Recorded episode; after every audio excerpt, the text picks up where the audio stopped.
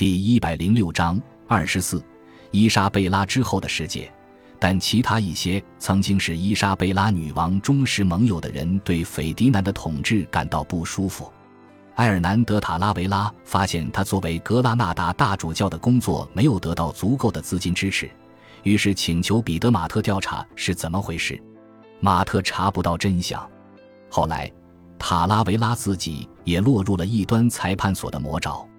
一位魔鬼般的新任宗教法官迭戈罗·德里格斯·卢塞拉于一千四百九十九年被任命为科尔多瓦宗教法庭的领导人。他的前任因诈骗和敲诈勒索而被定罪。卢塞拉开始对城内的富人进行新一轮的疯狂迫害，称那里有一大群亲犹太分子。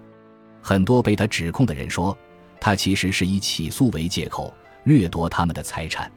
根据历史学家亨利·卡门的研究，一些改宗犹太人后来作证称，他们被囚禁在监狱里，狱卒强迫他们向基督徒教授犹太教的祈祷，好让卢塞拉指控富裕的基督徒秘密皈依了犹太教。发出抗议的人们也被异端裁判所盯上。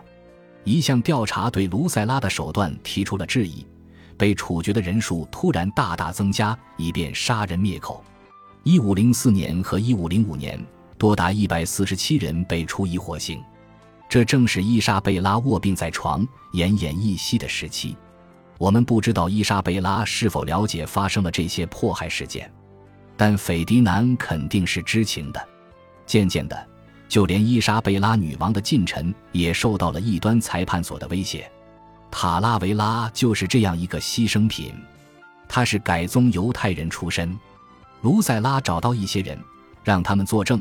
塔拉维拉将其在格拉纳达的大主教宅邸作为秘密的犹太教圣殿。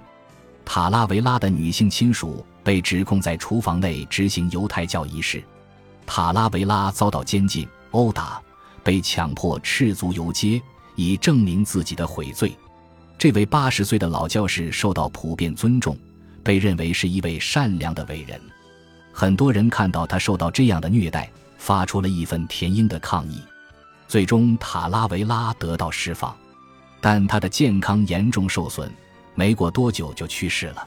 此后，人们高声疾呼，要求惩治卢塞拉，但斐迪南庇护他，为他辩解。卢塞拉最终被罢免，但斐迪南在此案中的角色清楚地表明，对他来讲，异端裁判所是个纯粹的政治工具。用来恐吓他人，以敲诈钱财。他愿意让清白无辜的人受到迫害，即便许多证人能够证明这些指控是子虚乌有。塔拉维拉的命运清楚地表明，异端裁判所运作的最初三十年里，很大一部分受害者的死亡应当由斐迪南负责。伊莎贝拉女王肯定不是完全无辜的。并且他相信异端裁判所有必要存在以铲除异端，但在他的孩子和孙辈眼里，异端裁判所之所以能够发展壮大，主要是斐迪南在幕后发力。多年后，他的后代在塞戈维亚王宫的大厅树立了他的雕像，把在西班牙设立异端裁判所的全部功绩都给了斐迪南。斐迪南完全掌权之后。还可以自由地发泄对贡萨洛·费尔南德斯·德科尔多瓦的嫉妒了。斐迪南和伊莎贝拉年轻和脆弱的时候，是贡萨洛站在他们身边，他曾帮助他们抗击土耳其人，赢得了五十年里第一次打败土耳其人的真正胜利。他为西班牙获得了令人垂涎欲滴的那不勒斯，法兰西也一心想得到那不勒斯。为此不惜牺牲数万名法兰西士兵的生命。自他们的孩提时代以来，贡萨洛始终对伊莎贝拉忠心耿耿。贡萨洛曾说：“最让他感到骄傲的，就是他知道女王完全信任和支持他。”女王的去世对他打击很大。有两位编年史家称，贡萨洛悲痛欲绝。一位史家写到他的极度悲伤和流泪，另一位则说。所有西班牙人都为他的死而悲痛，但最痛苦的是贡萨洛·费尔南德斯。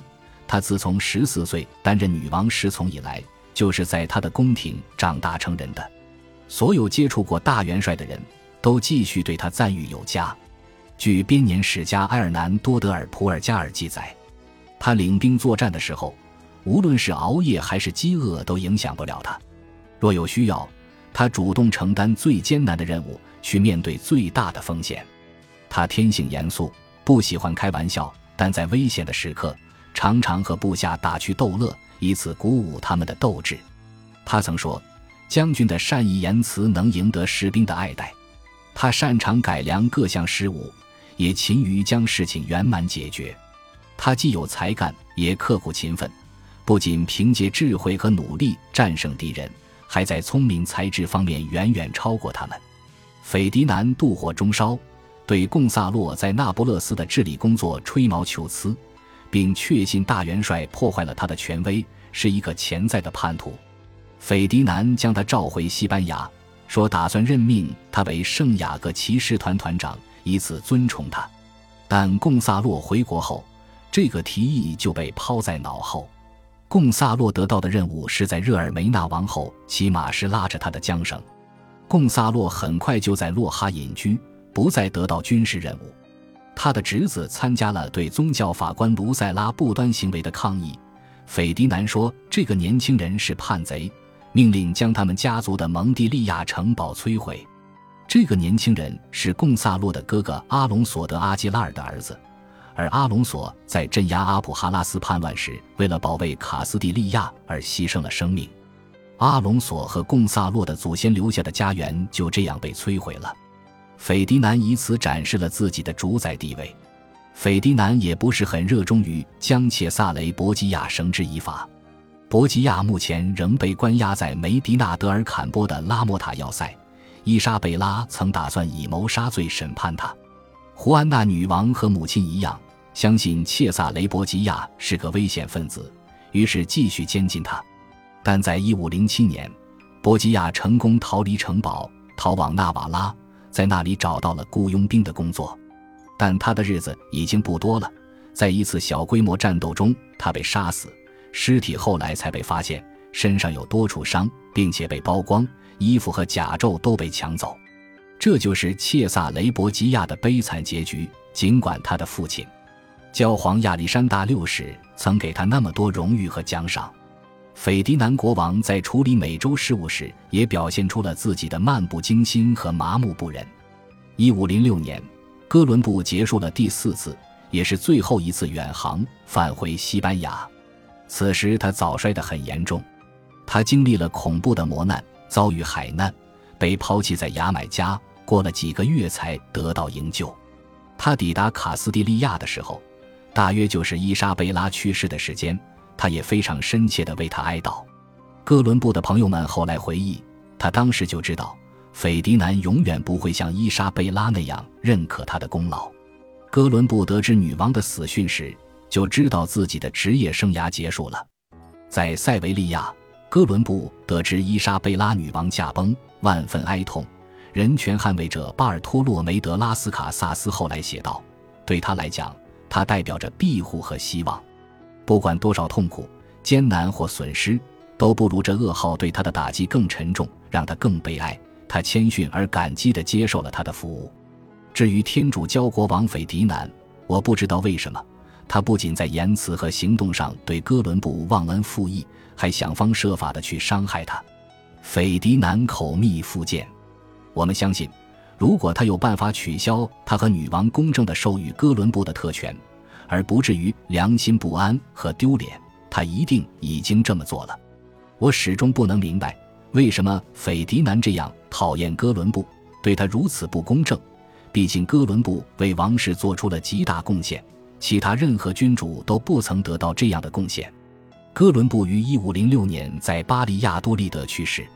他假装自己晚年受到种种摧残虐待，但其实过得还挺舒服。他喜欢让世人觉得他是某种殉道者，但事实上他给两个儿子留下大宗遗产，他的后代也如他所愿成为高级贵族。新大陆不再像伊莎贝拉在位时那样得到密切关注，那里的局势开始变得非常狂野和不堪。斐迪南对探索不感兴趣，除非能找到新的财源。他独自统治时期的第一阶段，探索远航衰落了。伊莎贝拉最初病倒的时候，探险就已经放缓。学者们对探险活动的减少感到困惑。哥伦布于1502年开始他最后一次远航之后的六年里，西班牙的探险活动沉寂下来。这很奇怪，罗杰·梅里曼写道。这期间只开展了两次零散的远航，而且没有什么特别的成绩。不幸的是，由于西班牙政府的忽视、贪婪、残暴和管理不善，美洲原住民遭到了越来越严重的虐待。拉斯卡萨斯相信，如果伊莎贝拉还在，印第安人的死亡会少得多。伊莎贝拉女王的神圣热情、悉心照料、不知疲倦的努力和挽救印第安人的一丝不苟的意志。从他在发现西印度群岛之后几年里发布的王室法令中可以看得清清楚楚。我们考虑到，在一段时间内，关于西印度群岛的信息只是猜测和道听途说，所以他关注西印度群岛的事件还不到十年。感谢您的收听，喜欢别忘了订阅加关注，主页有更多精彩内容。